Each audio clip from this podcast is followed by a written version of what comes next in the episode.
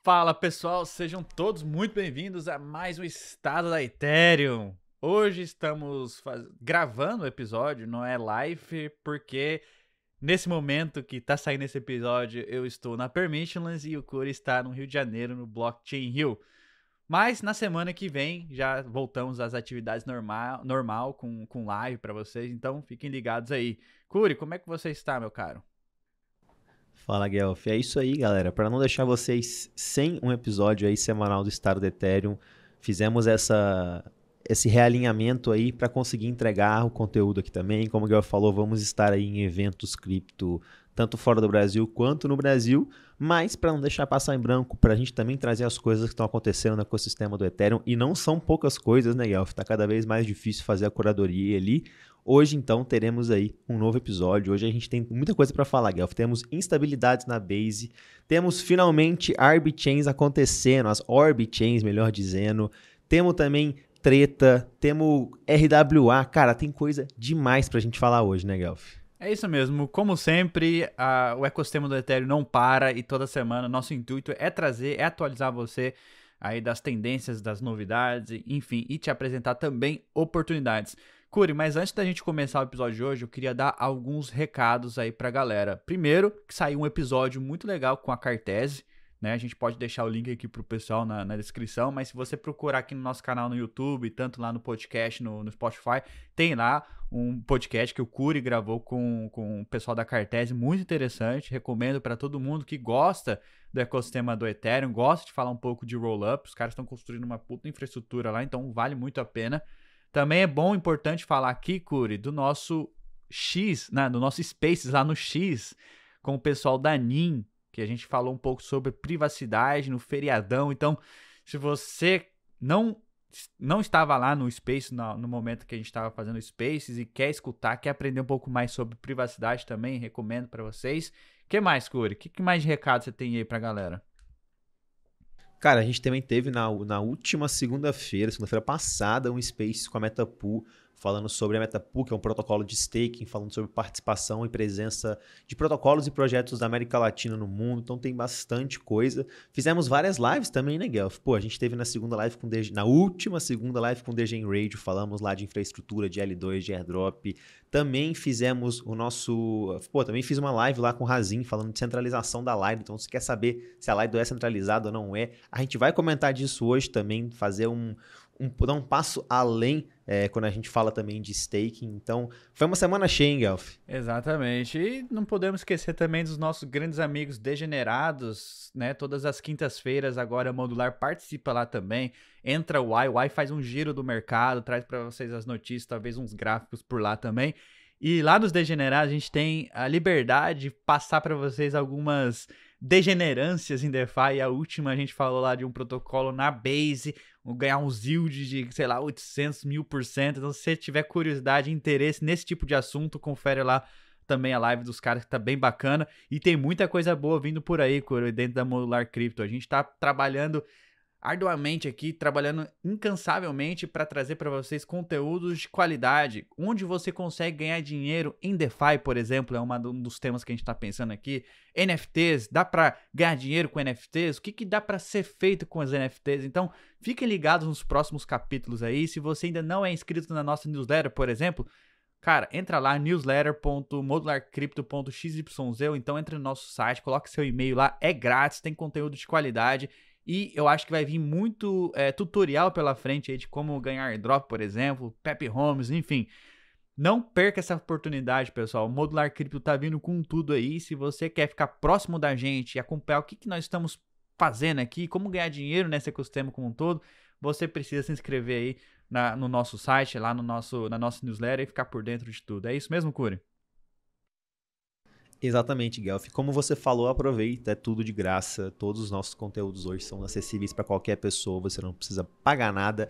Então, desde newsletter, modular news, estado de Ethereum e todos os nossos outros quadros. Aproveitem que é, eu vou arriscar dizer que conteúdos como esses no Brasil são conteúdos escassos. Claro, a gente quer cada vez mais poder ajudar nisso, mas aproveitem enquanto a gente está no mercado de baixo, enquanto várias oportunidades são construídas nesse momento. Então, nos ajude também a construir, nos ajude a apoiar o nosso trabalho, a divulgar o nosso trabalho. Se você não deu like no vídeo de hoje até agora, aproveita e deixa o like aí, se inscreve no canal também, que o nosso objetivo é único, né, Guelph? É trazer educação para a galera e mostrar para a galera como que cripto pode ser utilizado para cada vez mais coisas, mais protocolos e também, pô, como o Guelph também trouxe, como ganhar dinheiro, claro. É, queremos que você mude de vida também. Aproveite que este é o momento, o momento onde o mercado tá sangrando para você participar e talvez estar à frente da maioria. Curi, eu acho que essa foi a, a nossa mais longa introdução, mas a gente precisava falar isso. Então, vamos com a gente aqui. Vou já compartilhar minha tela para não enrolar mais a audiência sobre o estado da Ethereum. Então, compartilhando aqui com o nosso queridíssimo Ultrasound Ponto Money. E aí, Curi, estamos em território inflacionário, é isso mesmo? É isso mesmo, Guelph. Estamos em território inflacionário. Isso significa que temos mais pessoas querendo validar blocos do que pessoas demandando ali espaço de bloco, mas isso também não é nada preocupante nem nada do tipo. Como a gente já trouxe em outros estados do Ethereum, não é que o Ether é deflacionário, ele possui mecanismos que permitem que ele seja deflacionário se esses mecanismos se alinharem, digamos assim. E, cara, para mim não surpreende nada. A gente está no mercado de baixa. Se a gente fazer um zoom out, a gente vai ver que o Ethereum, que o Ether ainda continua deflacionário, mas semanas acabam, acabam tendo variações. As semanas são boas, semanas são ruins. Tem semanas que as pessoas demandam mais espaço quando, quando acontece algum airdrop, quando alguma coisa nova acaba sendo lançada, como por exemplo a Base foi lá atrás. E, pô, nessas últimas semanas eu não tô vendo tanta coisa assim acontecer, Guelph. Pelo menos do meu lado aqui, sei que tem muita coisa rolando no ecossistema, mas eu não tô vendo nenhum. Nada como um, um assim, nada como aquela galera, aquela euforia inicial, Guelph. É isso, você pode ver aqui que nos últimos sete dias a mínima do gas chegou a 7,8. Isso aí é baixíssimo. E é o gas, né? A, a, o gas que determina quanta demanda tem. Ou seja, se o gas estiver alto, quer dizer que a rede está tendo bastante demanda. Então a gente está vendo aí que o, o, o GUI estava 7,8, que é baixíssimo, né? Baixa demanda nesses dias. O pessoal está mesmo rodando, esperando o melhor momento aí. Mas é que você falou de no, movimentações na rede, gente esse, essa métrica aqui, ó, novos contratos, new contracts, é uma boa métrica para a gente entender se há ou não demanda por, por blocos ali dentro da rede, se tem projetos sendo lançados, novos contratos sendo é, feitos aí, upgrades. Então, 304 Ethers foi a quantidade que queimou com novos contratos. Mas olha lá, Starkware, que é a, a, uma Layer 2, passando a ZK-Sync em quantidade de Ethers queimado. Então, a gente está vendo muita movimentação por lá. Será que vai vir um airdrop daqui uns dias aí, Cure? Especulamos, né? Especulação sempre, sempre presente, né, Guelph? É isso. Vamos excluir ali os três primeiros, que é o Uniswap, e as transferências de É, esses primeiros não adianta nem falar mais, né, Guelph? Toda adianta. vez é a mesma coisa, cara. Não adianta a mesma coisa, sempre a mesma coisa. Não né? adianta. E o Tether também, pô. Toda vez a gente fala do Tether também. Pô, vamos passar. Esses, esses primeiros eu vou passar. Eu vou até tirar da tela aqui. De... Aí, aí, isso, é isso. Boa. Starkware, ZK Sync, novos contratos. Aí apareceu um protocolo novo aqui, como o Curi falou. Quando tem um hype de um protocolo novo, normalmente tem uma alta demanda, queimam bastante gás, e, enfim. Né? Banana Gun, Arbitrum. CoinTool, não conhecia essa, essa, essa ferramenta aqui. OpenSea, Linea. Então a gente está vendo ali várias L2 ali com uma alta demanda, né? Arbitrum, ZK-Sync, Starkware, a linha ali embaixo e tal. Então isso aqui é interessante de ver interessante que há demanda por Layer 2, por espaço de bloco mais barato, né, Curi? Exatamente. Eu acho que talvez essa seja uma das maiores narrativas desse ano, no fim das contas.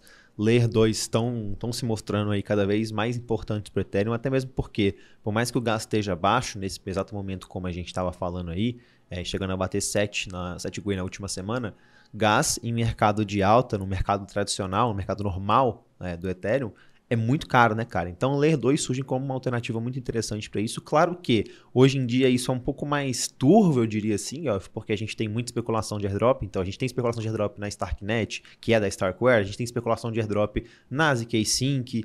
E a gente, na, Arbitrum não, na Arbitrum já rolou, mas também tem na linha, então tem muita especulação de airdrop. Eu acredito que parte dessa, dessa grande queima que a gente vê é em razão disso, mas também, claro, que parte é porque simplesmente é muito mais barato e fácil para os usuários acabarem utilizando ali, Guelph. E um outro dado interessante é a categoria também de, de queima. Você olha DeFi, por exemplo, está em primeiro. Então a preferência pelos usuários por utilizar DeFi está em alta demanda, seguida ali por L2. né, transferências e NFT está lá embaixo. Então o mercado de NFT está realmente ele sangrando com pouca demanda ali por, por, pelos entusiastas de NFTs, mas olhando o DeFi, DeFi ainda está bombando. Então fiquem ligados aí. Eu postei recente no meu Twitter que eu acho que DeFi vai ter um comeback ali. Eu lembro do, do DeFi Summer que nós tivemos em 2020, onde protocolos estavam pagando APIs gigantescos para atrair liquidez, novos protocolos surgindo, DeFi 2.0, lógico que depois deu ruim, mas eu acho que essa mesma narrativa ou algo parecido tá prestes a surgir aí no, no, no mercado cripto, então fiquem ligados, acompanhem DeFi, se você não sabe por onde ir, o melhor lugar é você acompanhar a Modular Crypto, que a gente fala bastante sobre DeFi. Curi, mas deixa eu avançar aqui. A gente estava falando bastante na semana passada sobre o gas e a gente estava especulando que fim de semana né, era a parte onde o gas estava mais barato. E tem talvez uma razão para isso, porque olha só que coincidência. Quando o mercado tradicional, o TradFi, a bolsa americana abre, o gas ele tem mais demanda ali, ó. A rede, a rede do Ethereum tem mais demanda por gas. Então, quando o mercado abre, quando o mercado fecha, é onde tem os maiores picos de, de, de gas. Apesar de cripto ser, ser negociada 24 horas. E aí, fim de semana, a galera não quer mais negociar, tradear cripto. Eu acho que tem uma correlação aí com o horário do mercado tradicional. Que dado interessante, hein, Curi? Cara, gostei demais. Eu acho que é muito isso que você falou, Guelph. A galera da, do mercado tradicional considera o final de semana sagrado, não trabalha mesmo, né, cara? Então, assim, só tem os malucos da Web3, Degen, a galera degenerando mesmo é, no final de semana ou aproveitando que o gás é mais barato, mas claro que as movimentações de grandes fundos, essa galera da Intermute, de outros grandes projetos aí que tem um pezinho em cripto, até mesmo fundos de investimentos que têm pés em cripto, só vão acabar sendo negociados, só vão acabar negociando ali dia de semana, até, até mesmo porque muitas vezes eles não negociam diretamente, né? eles têm que conversar com algum, com algum custodiante ou com algum outro serviço que faça esse, essa intermediação para eles. Então, se você quer interagir com a blockchain Ethereum mais barata, fica a dica aí interaja em momentos que não sejam a abertura e fechamento do mercado ou principalmente final de semana, Guilherme. É isso, Cura. Enquanto o pessoal tá tirando day off, saindo, assistindo um filme, a gente tá o quê? Degenerando. Então é isso. Boa. Vamos avançar, Corey. Eu achei esse Dune Analytics muito bom, por sinal. Aí, charote aí pro Tom Lee, acho que é Tom Wang o nome dele, Tom Wang o cara colocou ali todas as stablecoins com market cap dentro da blockchain do Ethereum.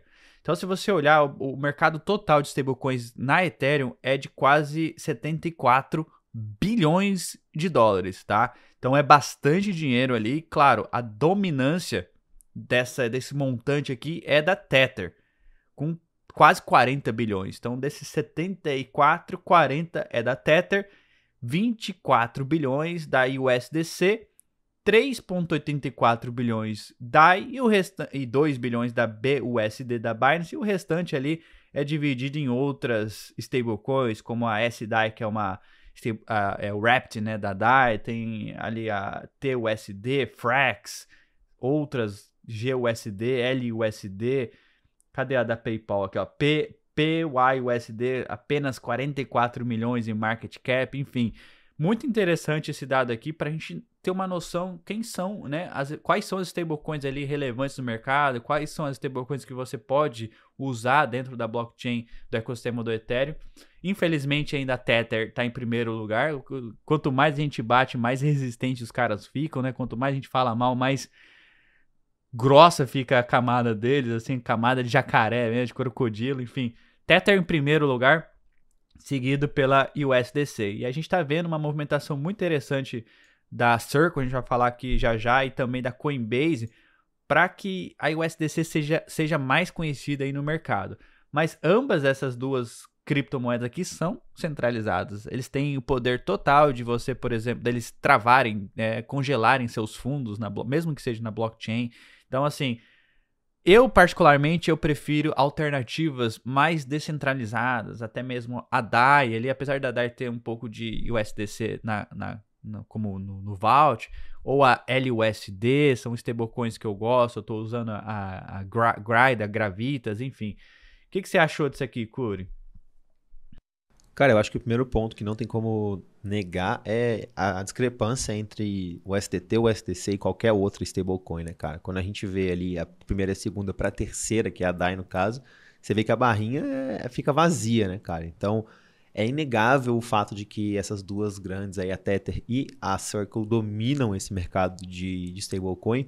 Como o Guelph mesmo falou, a própria DAI é questionável esse negócio, né? Porque a DAI também é muito, tem muita Pô, muito da DAI é a própria USDC, claro, cada vez menos eles estão trabalhando muito é, em relação a outros tipos de título e até mesmo RWA dentro da própria Maker, mas querendo ou não, ainda tem um pezinho ali em cima da, da USDC. E, Gaf, também me surpreende, cara, porque a gente tem as stablecoins efetivamente descentralizadas, ou mais descentralizadas, digamos assim, como a própria LUSD, a própria Frex, é, num patamar muito abaixo, né, cara? Então acho que a gente ainda tem muito a evoluir quando a gente fala de stablecoin.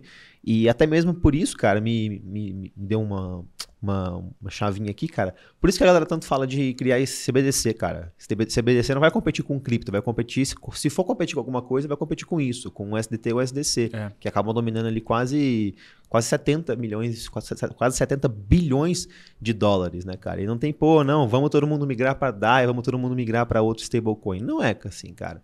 A gente sabe muito bem que não é assim, tanto é que, igual a gente tá mostrando na tela, de, sei lá, 39 bilhões, 23 milhões para 3 bilhões, cara, é muito dinheiro de diferença entre um e outro. É, então, stablecoin é um stablecoin é um caso de uso que deu certo em cripto, né? O mais utilizado é, é um ativo, digamos, meio fora da blockchain também, porque depende de títulos ali, dinheiro, né? De, de, de dinheiro fiduciário. E, pô, vamos manter, vamos manter o olho aí. E se você é, segura stablecoin, considere dar uma diversificada, experimentar outras alternativas que sejam mais descentralizadas, até mesmo para a gente diminuir um pouco o risco da Tether com o ecossistema do Ethereum. Mas, Corey, vamos avançando aqui, cara. Esse site aqui é maravilhoso. Ele é um diretório, ele é um, staking directory que mostra todos os players e quanto eles cobram de taxa, por exemplo, para você rodar seu node. E ele mostra que, tipo, por exemplo, eu uso a DAP Node é, que é um software ali, e eles também vendem o aparelho, se você não tiver o aparelho, se não, quiser, não tiver o seu próprio aparelho, é, ele mostra ali a quantidade... Inclusive, Guelph, ah. esse, esse, aparelho aí que eu tava, tava até vendo sobre isso no Twitter essa semana, que eu vi muita gente reclamando, ah, fazer, rodar seu próprio Node é caro, mais de mil dólares, mas a, esse, esse a segundo aí, Ethereum on, on ARM... Ethereum ARM. Não, a, é, eles estão eles permitindo, estão barateando muito a, a, o fato de você poder criar um próprio Node. Acho que por 300, 350 dólares você consegue rodar o seu próprio Node hoje. É, eu, eu, sei que a Dep Node também vende um, um, aparelho muito parecido com esse que eu tenho aqui, Curi, que é que custa também 450 dólares, já vem pronto para você, é um Raspberry Pi, mas você ainda precisa dos 32 Ether. O que eles estão fornecendo? Eles têm o, o software e também tem o hardware, para quem, quem quer um hardware mais barato, que, que não gaste tanta energia. Você pode rodar também no computador, não tem problema. Mas, de qualquer forma, você precisa de 32 Ether. Eles facilitaram demais para quem quer fazer o solo home staking. Node aqui e, e o que você falou também, Ethereum ARM. Então a gente olha aqui, os caras estão desde 2020, cara, desde que lançaram aí a Chain, os caras já estão por aí, enfim. E se a gente descer aqui, ó, a gente começa a ver os players que é, staking as a service, né? Então são empresas que você deposita, você dá o controle ali da sua chave privada para os caras, acho que parcial da sua chave privada, e aí você faz, eles fazem o staking para você, roda o node para você. Só que óbvio, eles cobram ali uma comissão. Esses players aqui não te dão, não te dão um token derivativo da sua posição. Simplesmente eles são um, um uma empresa que facilita você. Você não precisa rodar sua máquina, entende?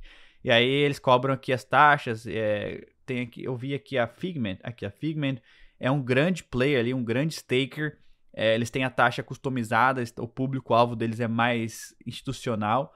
Interessante também. Stake.us também é uma empresa que está há bastante tempo. Mas aqui embaixo também mostra os players de LSTs, né? O Alida, Rocket Pool, Stater, Swell, que são esses protocolos de liquid staking que a gente fala bastante e mostra a taxa que eles cobram aqui. Então vamos lá. A gente falou bastante da Lido, que a Lido tem uma dominância gigantesca e que outros players precisam competir com a Lido, mas olha cá, cara, nenhum deles tem taxa menor do que a Lido.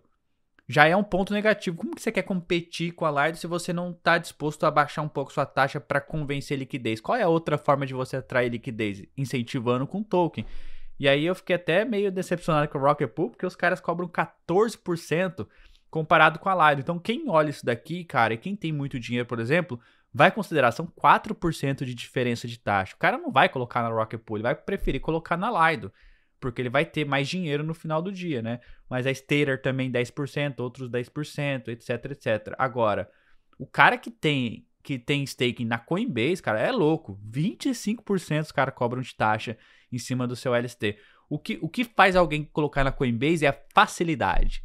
É a facilidade de você não ter que cuidar da sua chave privada, por exemplo, não ter corre esse perigo, não ter que interagir com a blockchain. Três botões, três, três cliques, você já está fazendo um staking na Coinbase. Mas, cara, para isso tem um custo. Um premium aí de 15% a mais com outros players, por exemplo, 25%. Curi.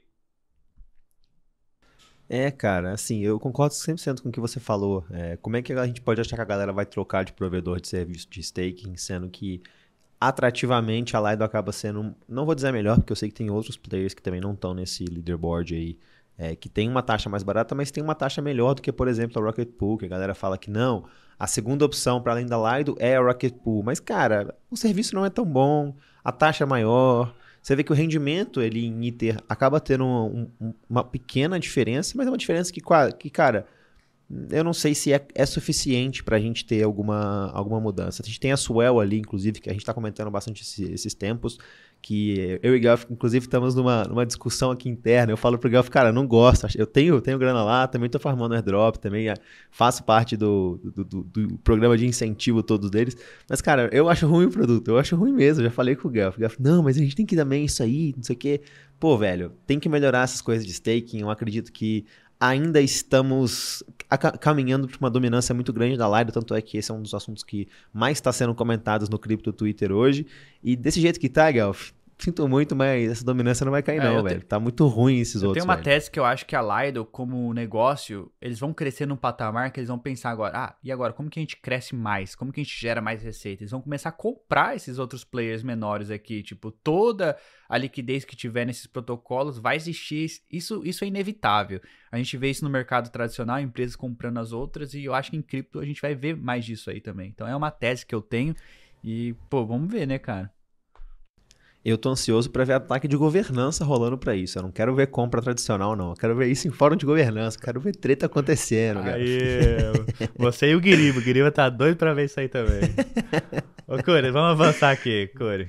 É, a Eigenlayer postou aqui um blog introdução ao EigenDA, que é a disponibilidade de dados, Data Availability da Eigenlayer, que é um dos produtos que a Eigenlayer vai oferecer para a galera. Ainda não está disponível, né? A gente até teve essa discussão recente que a Mento, que é uma L2 que supostamente usará a EigenDA, e eles já estão anunciando que eles usam a EigenDA, e na verdade eles não estão usando porque o produto não está disponível ainda. Aí o Curi falou, então aonde que está essa disponibilidade de dados, né? Então, eis a questão, a gente não sabe ainda. Mas de qualquer forma, eles postaram aqui explicando como vai funcionar, explicando exatamente tudo que você precisa saber para para se posicionar, por exemplo, né? Então, qual que é uma diferença interessante aqui? Por exemplo, se você quer ser um roll-up nativo mesmo, você precisa postar seus dados na mainnet. Né? Então você, a gente fala aí é, Optimism, Arbitrum, essas rollups, eles postam os dados, os dados são armazenados na mainnet. A mainnet do Ethereum também é uma camada de disponibilidade de dados. A diferença é que ela é mais cara, mas ela é a mais segura, certo? Porque depende da segurança de todos os validadores. Então, não, tenha, não tem comparação nenhuma com a segurança da mainnet. A mainnet é a base, a, a disponibilidade de dados mais segura que nós temos hoje. Mas como que um rollup, um outro rollup, usa né, essa disponibilidade de dados, essa segurança do Ethereum, sei lá, uma, um rollup que quer se tornar um Validium, por exemplo, a Polygon quer se tornar um Validium. Qual, o que, que eles usariam para talvez aumentar um pouco essa segurança? Então a gente tem outros players além da EigenDA, por exemplo, a Celestia, né? Mas a EigenDA, na minha visão, eles, o fato deles usarem o restaking como garantia, como segurança ali, já é um pouco acima dos competidores, porque os competidores vão ter que ter os seus próprios né, seus próprios validadores ali, digamos. Então, esse fato da EigenDA usar, usar é, o restaking da, da, da Beacon Chain já é um passo a mais, mas não é nada comparado com a mainnet, com a segurança da mainnet. Ainda tem seus, suas diferenças ali, só que já é um passo a mais. Então, projetos que queiram se tornar Validium, eu acho que eles optarão por usar a EigenLayer justamente por ter essa segurança elevada. Então, se, esse, se essa tese faz sentido, a gente vai ver aí uma explosão de, de casos de uso, blockchains, rollup surgindo, usando a disponibilidade de dados da, da, Eigen, uh, da EigenLayer. O que, se, que vai é, traduzir para mais velocidade, por exemplo, taxas mais baratas, né? Mas, de qualquer forma, ainda a gente tem que pontuar que a segurança vai ser menos, vai ser mais reduzida do que a mainnet, mas mesmo assim ainda vai ser seguro porque vai estar tá usando ali os, os Ethers em, em staking como garantia. Mas e aí, Curi, você tá ansioso para esses produtos da Eigenlayer? Eu tô, cara, eu tô, eu tô ansioso porque eu acho que eu isso também, aqui vai pô. dar uma explosão de novos rollups, novos casos de uso. Eu tô vendo aí game. Game precisa de ter uma disponibilidade de dados barata e rápida, entende? Então, eu acho que isso aqui vai ser um. Vai ter é, produto, vai ter fit no mercado. Tô bem ansioso pra, pra Eigen Layer aí como, como infraestrutura, cara. Cara, eu também tô bem ansioso pro Eigen DA, principalmente, porque eu quero ver como é que a Mental vai fazer uma adaptação para ele. Mas igual você falou, cara, eu acho que uma vez a porteira aberta, cara, o céu é o limite, né? A gente já tem aí a Mental e a, e a Celo que provavelmente vão utilizar. Eu sei que deve ter alguns outros projetos que vão utilizar. Salvo engano, eu estava até lendo essa semana que chama Layer N, é, que também tem alguma coisa envolvendo o Eigenlayer. Mas enfim, tem muito projeto que já está discutindo com eles. O time, o time é muito bom. Também está em contato até mesmo com, a, com os core devs da Ethereum.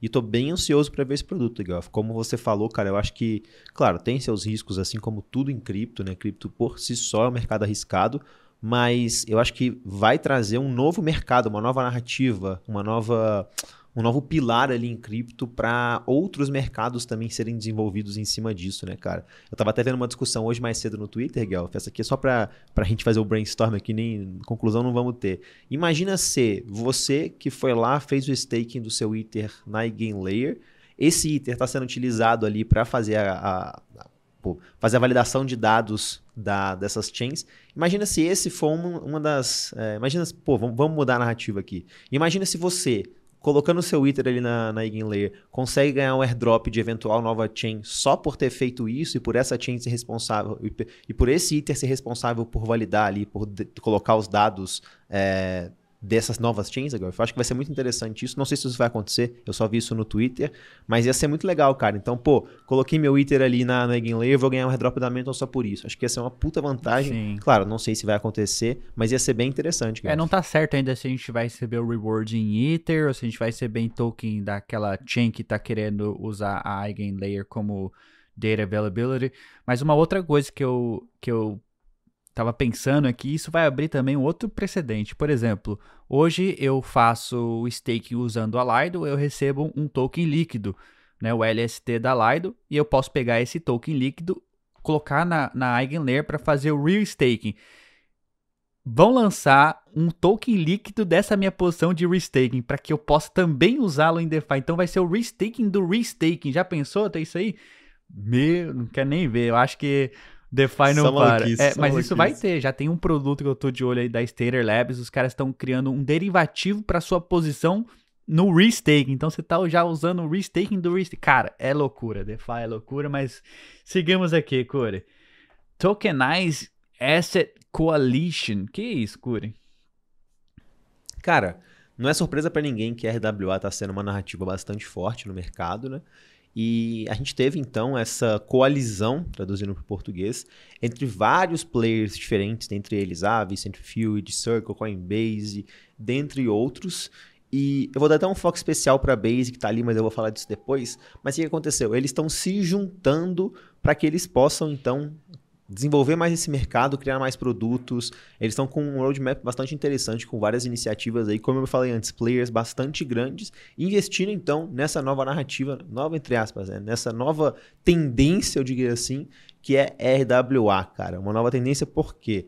Primeiro, porque você não precisa criar nada novo, você pode só trazer para blockchain. Segundo, que é uma coisa já presente no mercado tradicional, então você não vai estar tá precisando explicar tudo do zero para alguma pessoa que tem interesse em investir. E terceiro, porque é uma coisa que cada vez mais vai acabar crescendo em cripto. Agora, fazer só um pequeno detalhe aqui para a Base, que eu estou vendo muitas pessoas falando que a Coinbase e a Circle vão tentar fazer a Base virar a chain de RWA. Não sei se isso vai persistir ou não, mas seria bastante interessante, hein, Guelph? Seria mesmo. Eles só precisam melhorar ali o sequenciador, né? Ou talvez descentralizar um pouquinho mais isso, para que a chain não caia. Daqui a pouco a gente vai falar é, isso, hein, Guelph? Daqui a pouquinho, hein? Tava até me antecipando aqui. Curi, próxima notícia. Então quer dizer que a gente tá com interesse do mercado tradicional em ETF de Ether. Então, as minhas palavras, minhas, pre, pre, é, minhas predictions estão se concretizando, é isso mesmo? Minhas previsões? Que isso, Curi? É isso, cara. Então a gente tem aí a ARK Invest querendo criar o seu ETF de Ethereum, cara. Não é a única, não. Já tem alguns outros players mexendo os pauzinhos para isso, eu diria assim, né? Mas, pô, peraí que eu vou ter que fazer um corte aqui, falei errado.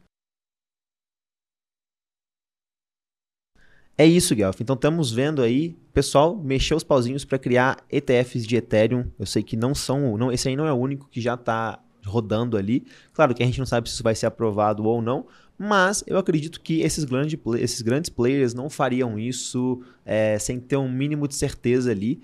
E, para minha visão, pessoal, Gaf, essa aqui, essa aqui eu vou tomar hate, hein? Mas os ETFs de Bitcoin são só a porta de entrada, cara. Só, só serve para mostrar, ah, agora tá rolando. Depois que vai vir realmente interessante. E para mim o interessante não é nem ETF de Ethereum, vai ser ETF de Ethereum em stake, cara. Aí sim eu quero ver o pau quebrar. Imagina, cara, você compra o título ali, não sei nem como, vai ter que ter um rebase no título, sei lá, cara, uma doideira, mas acho que vai ser muito legal a hora que a gente vê um ETF rodando aí de Ethereum em stake, cara. É, eu também acho, isso aí é inevitável. Eu acho que é, a minha previsão era que de, só, somente após o ETF de Bitcoin fosse aprovado, queriam protocolar ETFs spot de Ethereum, mas na verdade os caras estão usando argumentos feitos ali, né, com, com própria aplicação do, dos ETF de Bitcoin para colocar já na, na, no, na aplicação do ETF de Ethereum. Então, assim, a ARC foi o primeiro, mas não é o único, como o Curi falou, e eu acho que é uma tendência. Depois, passado alguns dias aqui, a gente vai ver mais e mais empresas, fundos aí tentando também criar esse ETF de Ether, porque tem valor.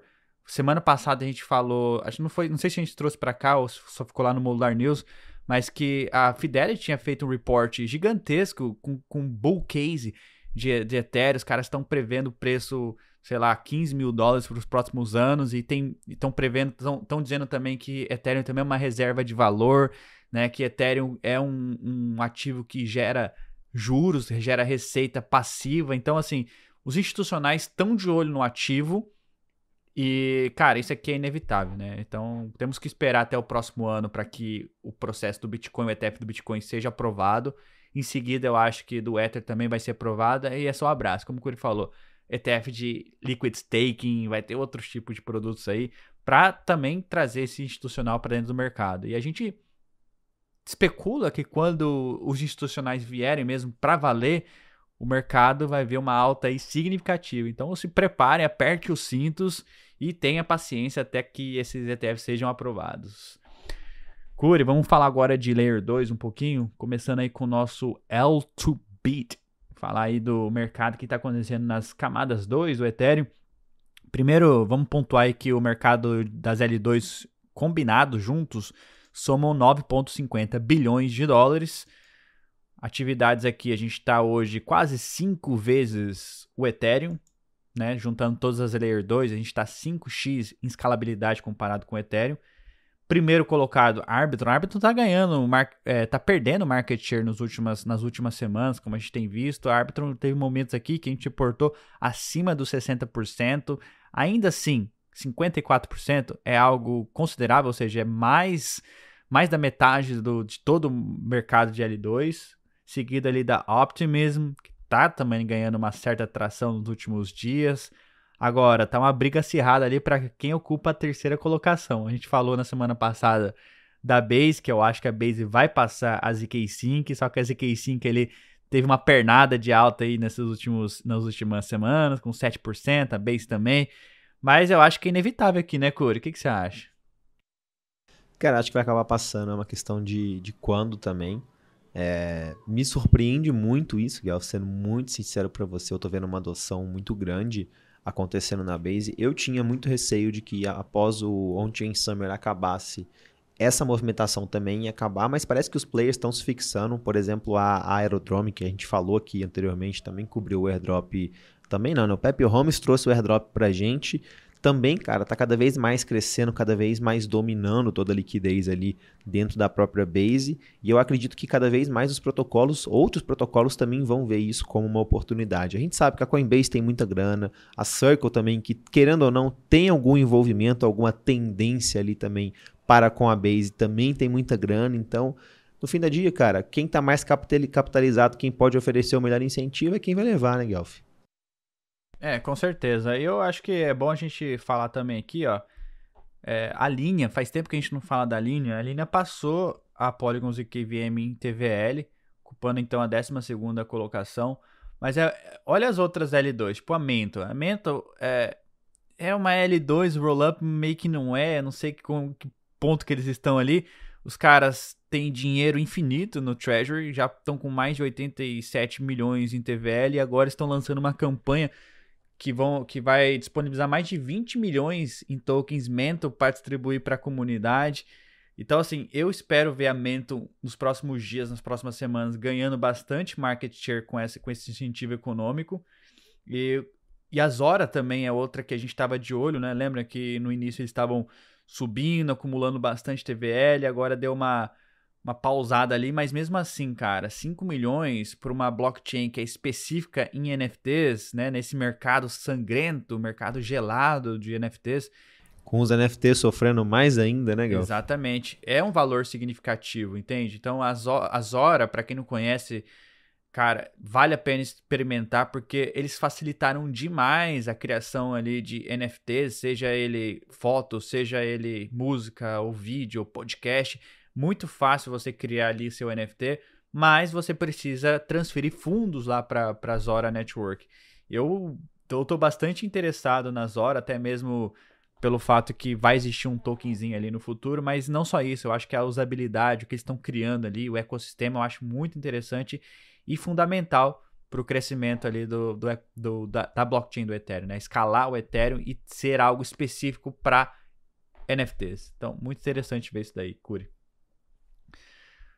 Exatamente, cara. As Layer 2 só aumentam em Guelph. Parece que cada vez que a gente volta nesse site tem menos Layer 2 que eu conheço, cara. É, Projeto novo surgindo toda Mais semana. 31, muitos cara, deles né? utilizando o OpenStack.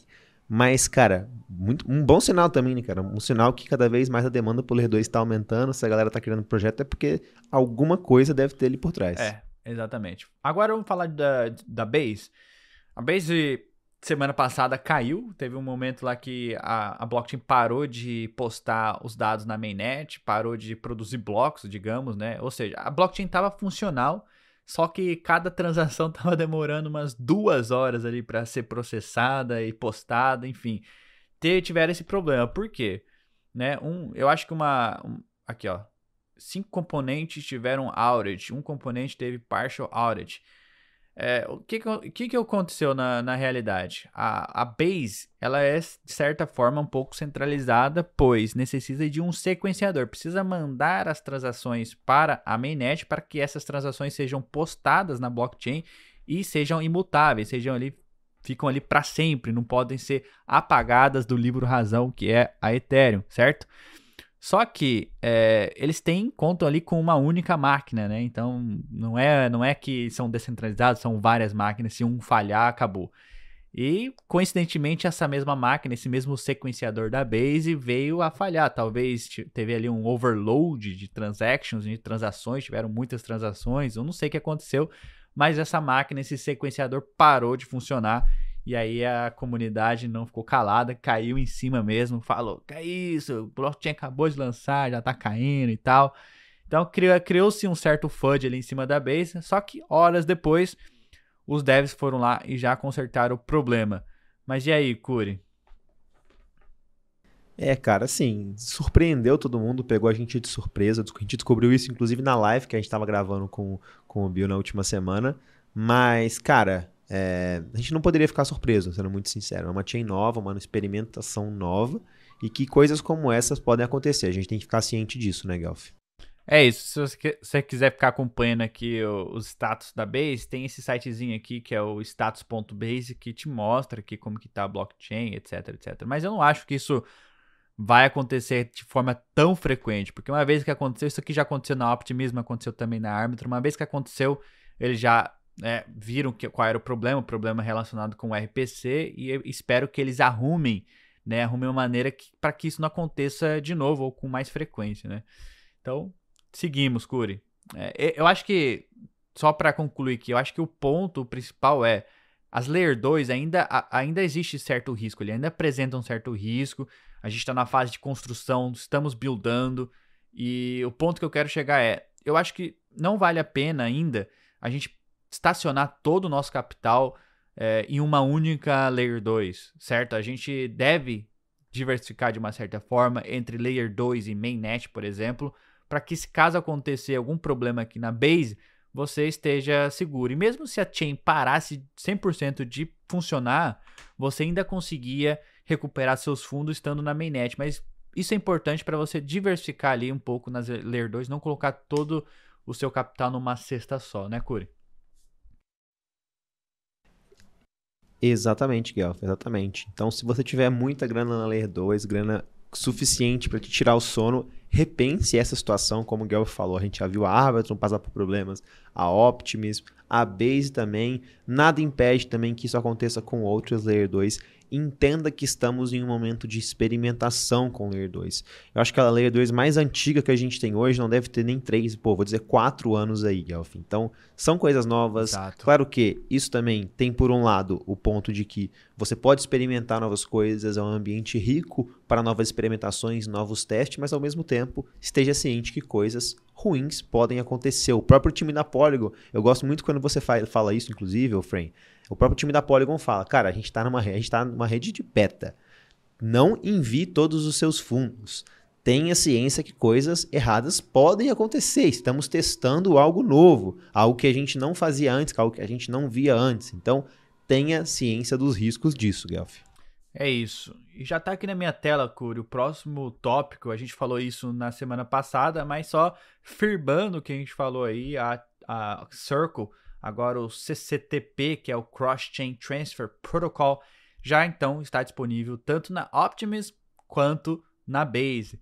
Então, tanto esses do, essas duas chains que a gente falou, tanto a Arbitrum e eu acho que tem mais uma ou duas aí, eles eles têm, já têm USDC nativo. E o que, que é esse Cross Chain Transfer Protocol? Quer dizer que você vai conseguir transferir de uma chain para outra de forma fácil, rápida, instantânea sem ter que pagar altas taxas.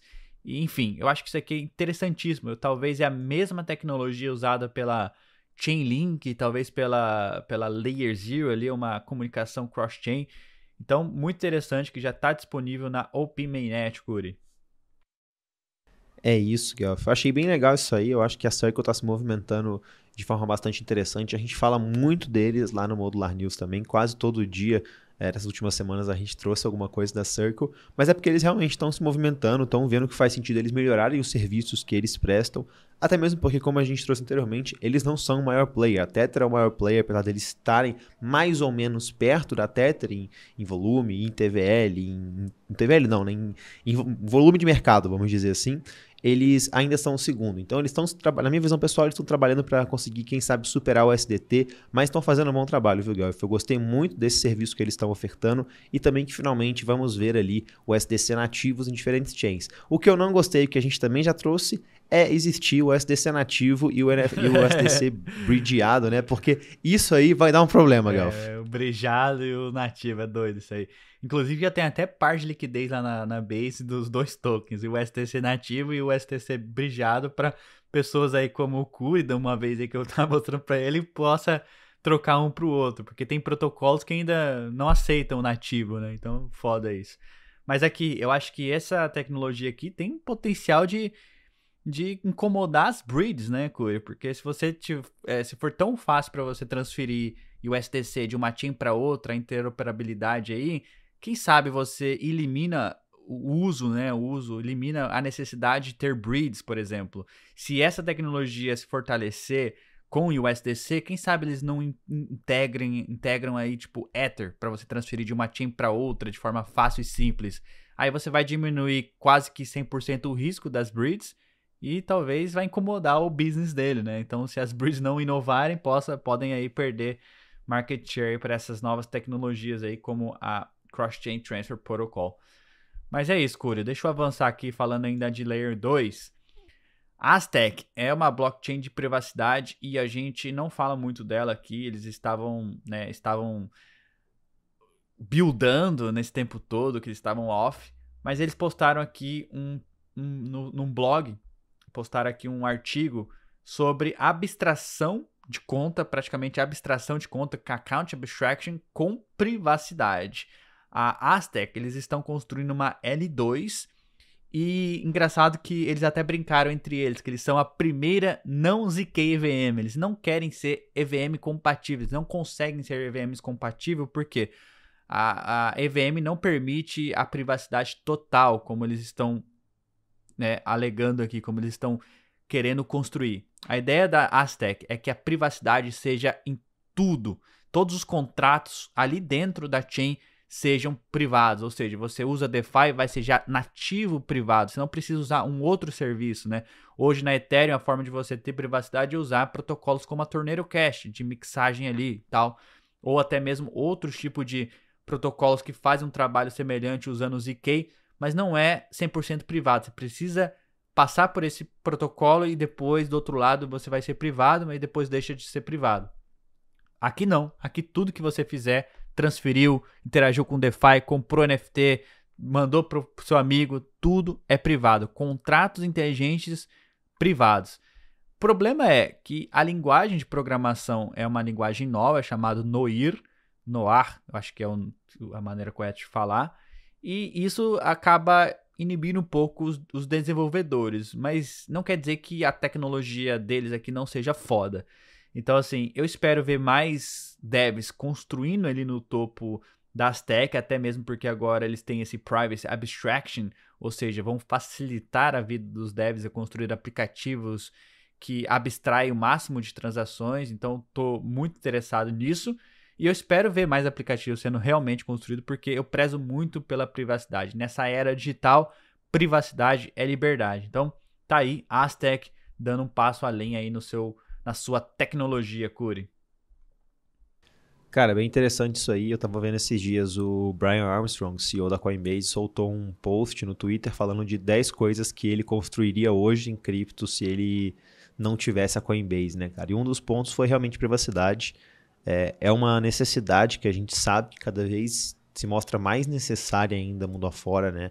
A gente completou aí no último mês um ano é, da prisão do Alexei, Alexei Pertsev, ano passado, com relação ao torneio Cash. E, e assim, as coisas não, não foi só isso que aconteceu, o buraco é muito mais embaixo, mas protocolos e projetos construindo ferramentas de privacidade são algo que me, me deixam bastante animado, Guelph.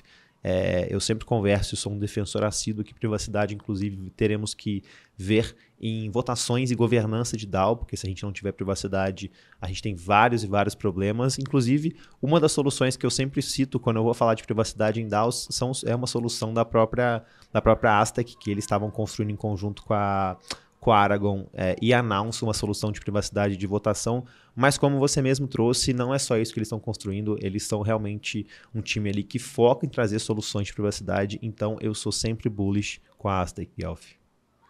É isso, Cura, é isso. Vamos avançar então. Empowering Innovation. Então é isso. A Ethereum Foundation distribuiu grants para 18 projetos que estão construindo em cima do ERC 4337, que é Account Abstraction. E por que, que a gente trouxe isso aqui hoje, Curi?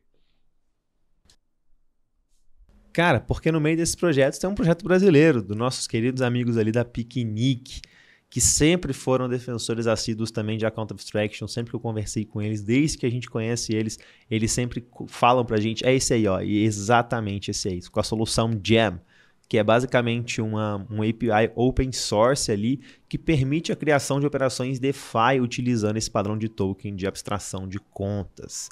Muito legal.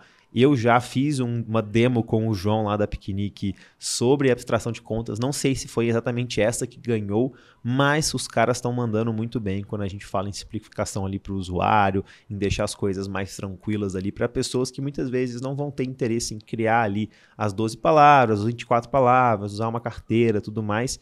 E fiquei muito feliz de ver brasileiro no meio desses grants aí, viu, Guelph? Interessantíssimo, cara. Muito, muito massa essa iniciativa da Ethereum Foundation de financiar projetos ou empresas ou startups que estão preocupadas em abstrair a conta do usuário. Se você olhar Piquenique hoje, por exemplo, não tem muita o que eles possam fazer para abstrair a conta, mas mesmo assim, cara, eles estão criando um produto sensacional que, que com dois cliques ali você já está investindo em DeFi praticamente eles criaram uma, um front-end ali, onde eles buscam estratégias de DeFi para geração de, de yield, trazem isso pro, pro, pro sistema deles, então o usuário entra lá, faz um Pix, usa ali, eles estão usando a LoopPay, por exemplo, para fazer um Pix, faz um Pix, financia carteiras, tem login social também, cria carteira com, com, é, com, a sua, com o seu e-mail, entra ali, põe o dinheirinho, escolhe o que, que você quer receber, onde você quer investir, tem lá os juros, o yield, e só isso. O usuário não precisa saber qual é a rota por trás que eles estão fazendo ali, qual a estratégia que estão gerando aquele yield, né? Então eles estão abstraindo só aí nessa, nessa operação umas 8, 9 operações, umas 8, 9 transações que se você tentasse fazer por você mesmo teria que fazer em DeFi. Então, muito legal a, o posicionamento deles, eles estão 100% focados focados no mercado brasileiro. Então, se você não conhece a Picnic e quer entender um pouco mais, tem um link aqui na descrição do episódio, é o nosso link de afiliados com ele, a nossa parceria com eles. Então entra aí, faça, cadastre sua conta de graça e comece a usar Picnic se você quiser aí ganhar um yield em DeFi, sem muito esforço. Boa, Curi. Vamos avançar. Cara, a gente fala bastante da OP Stack, OP Chain e tal. E toda vez que a gente fala isso, eu falo, cara, mas eu não conheço nenhum projeto que está construindo na Orbit que é a solução da Arbitrum. Mas esses dias acabaram agora, né, Corey? Por quê? Porque trouxemos aqui alguns protocolos que estão construindo no topo da Arbitrum. É isso mesmo, Corey? Exatamente, finalmente temos essa novidade para falar aí para a galera. Fiquei muito animado quando eu vi isso lá no, no X, né? E finalmente teremos Orbit Chains funcionando aí. É, temos pelo menos duas já em trabalho de testes ali para serem para vi, virem para a mainnet, mas eu acredito, Guelph, que não vão ser as únicas não. Uma coisa que eu identifiquei é que essas orb chains são chains mais específicas de projetos e não, tão chain, e não tanto chains gerais ali como a gente vê no OpenStack, Guelph. É, eu tava esperando isso para ser construído no OpenStack, falar a verdade. E tem algumas que estão sendo construídas assim, tipo a Evo, que é mais é, perpétuo ali e tal. E aqui na Orbit já tá mais direcionado mesmo, mas é tipo app chain mesmo. Por exemplo, essa daqui é a é, Pro Protocol, que é uma chain que eles vão construir para derivativos dentro, né, no topo da Arbitrum. Tem a outra aqui que você trouxe aqui, a Caldeira. Também eles estão é, construindo uma chain dentro da Arbitrum, aí, com parceria com essa Sindra, Sindra, que é também opções e futuros. Então, muito interessante. Eu acho que isso aqui é um, um case de sucesso, é um, um, use case específico para por que, que você precisa de uma blockchain. Né? Então, para isso, para você construir um produto usando a blockchain, usando ali a ferramenta da Arbitrum, por exemplo, é, barateando as transações, possivelmente eles vão postar os dados na mainnet também, garantindo a segurança, mas criando uma chain com uma solução específica. Ali você pode customizar mais, né? O que, que, você vai fazer, pode inovar, melhorar o seu produto, aumentar a velocidade, diminuir o custo. Então tem vários e vários benefícios e eu estou muito feliz de ver projetos construindo aí no topo da Orbit. Então, isso acendeu uma luz aqui na minha cabeça, Curi, de que a Optimism ainda não é a vencedora. Se está tendo demanda por, pela Orbit, por exemplo, né? Eu acho que a Arbitron tá começando a ter o catch-up ali. A, a Optimus saiu na frente, a Arbitron, opa, não, já temos aqui projetos sendo construídos. Agora eu quero ver projetos sendo construídos na, na ZK Sync. Aí a gente volta a falar dessa briga aí de, de, de novas blockchains, de, de stacks, né, Curi?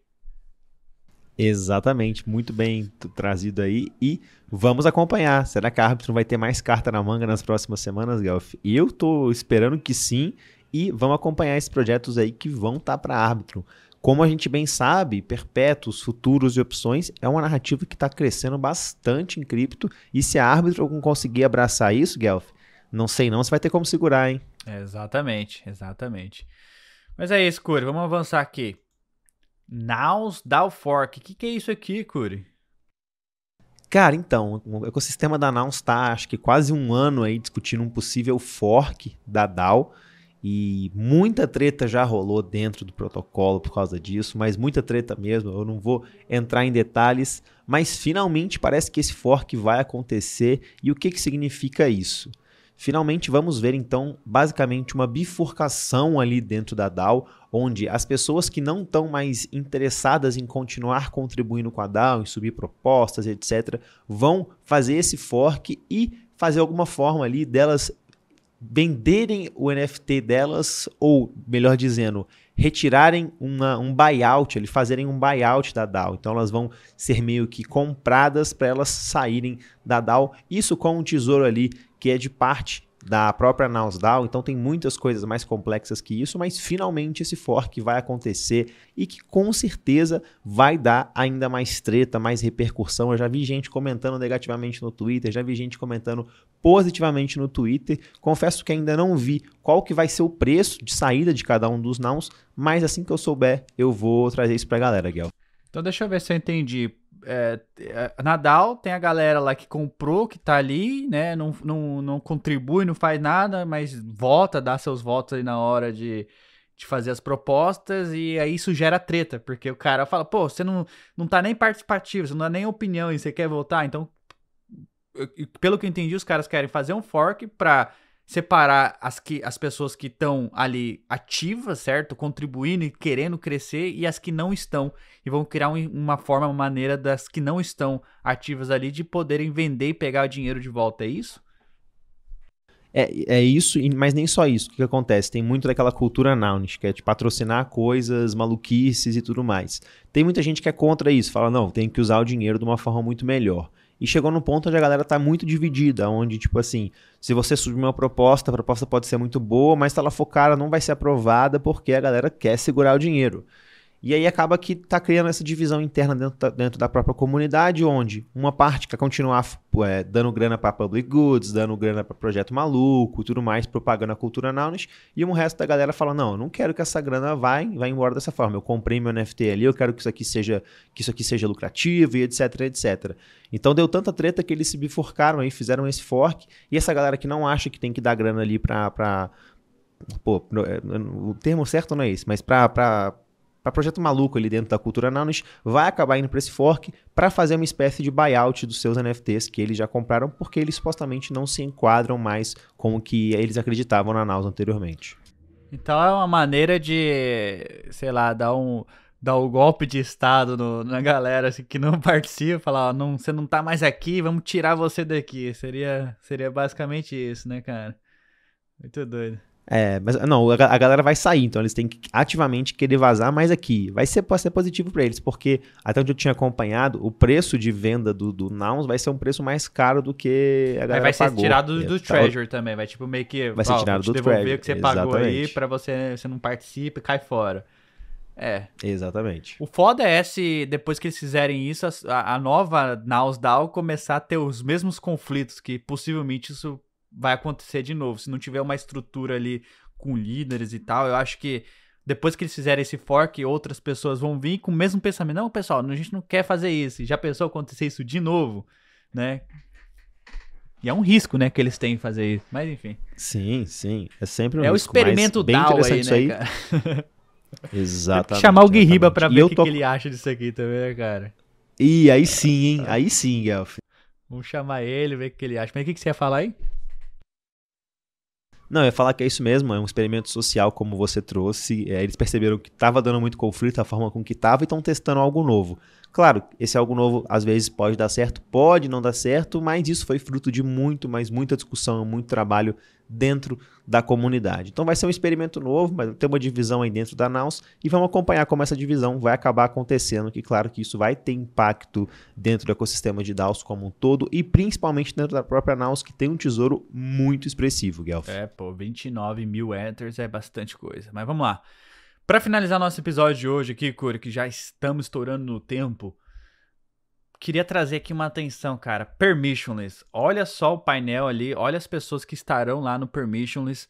Vitalik vai estar tá lá falando, vai estar tá, vai tá dando palestra por lá. Eric Voorhees, Anatoly Yakovenko, que é o fundador da Solana, o republicano Tom Emmer vai estar tá lá, político americano. A Hester Pierce também da, da Exchange, da Securities and Exchange Commission lá dos Estados Unidos. Jesse Pollock da Base, Rassu Stani da Aave. Quem mais? Robert Leshner da Compound, Santiago Rose Santos também da investidor em cripto. Cara, é muita gente interessante por lá. Eu estarei lá fazendo, cobrindo o evento, trazendo para modular. Então fiquem ligados, pessoal, porque eu acho que daqui vai sair muita coisa interessante. Eu escutei que vários projetos estão esperando esse evento para anunciar alguma inovação, algum upgrade, quem sabe até mesmo um airdrop não vem por aí. Enfim, fiquem ligados então, porque vai ser um evento épico aí para essa próxima semana, Curi. Exatamente. Tenho inveja de não ir, mas aproveite muito por lá e traga os melhores insights e novidades pra gente aqui no Modular Cripto, Gal. É isso, Curo. Então, com essa, com essa daqui, gostaria de finalizar o episódio de hoje. Lembrar a todos que nada que a gente falou aqui foi recomendação de investimento fiscal ou recomendação de vida. Façam sempre as suas próprias pesquisas. Não deixem de seguir a Modular tanto aqui no YouTube. Se inscreve aí no canal se você ainda não é inscrito, dá o like aí no, no vídeo. Vai lá no nosso Spotify, vai lá no Spotify ou qualquer plataforma de podcast que você que você usa. Tem lá também o Modular News, que é um programa de segunda a sexta-feira 6 horas da manhã com um resumo das principais notícias do dia. Então, cara, cripto move muito rápido. E se você quiser ficar à frente da curva, você precisa acompanhar o mercado, acompanhar as notícias, acompanhar o que está acontecendo para você posicionar seus investimentos da melhor forma, certo? Então, acompanha Modular News sempre às 6 horas da manhã. E é isso. Não deixe também de seguir a gente lá no X. Por lá é o lugar que a gente mais posta conteúdo, threads, o dia inteiro, é, é, post educacional, a gente posta vídeo por lá também. Então, X é o lugar para você seguir a Modular. Se você ainda não segue a gente, confere lá. É isso, né, Curi? Exatamente, Guelph. Então, bom evento para você. Também teremos o nosso evento da nosso side event também semana que vem. Teremos cobrir isso tudo nas nossas redes e na outra semana voltamos aqui com novidades especiais pô, novidades quentinhas de todos os eventos aí da última semana, Guelph. É isso? É isso mesmo, Cura. Então, valeu, pessoal, pela audiência e até a próxima semana. Valeu!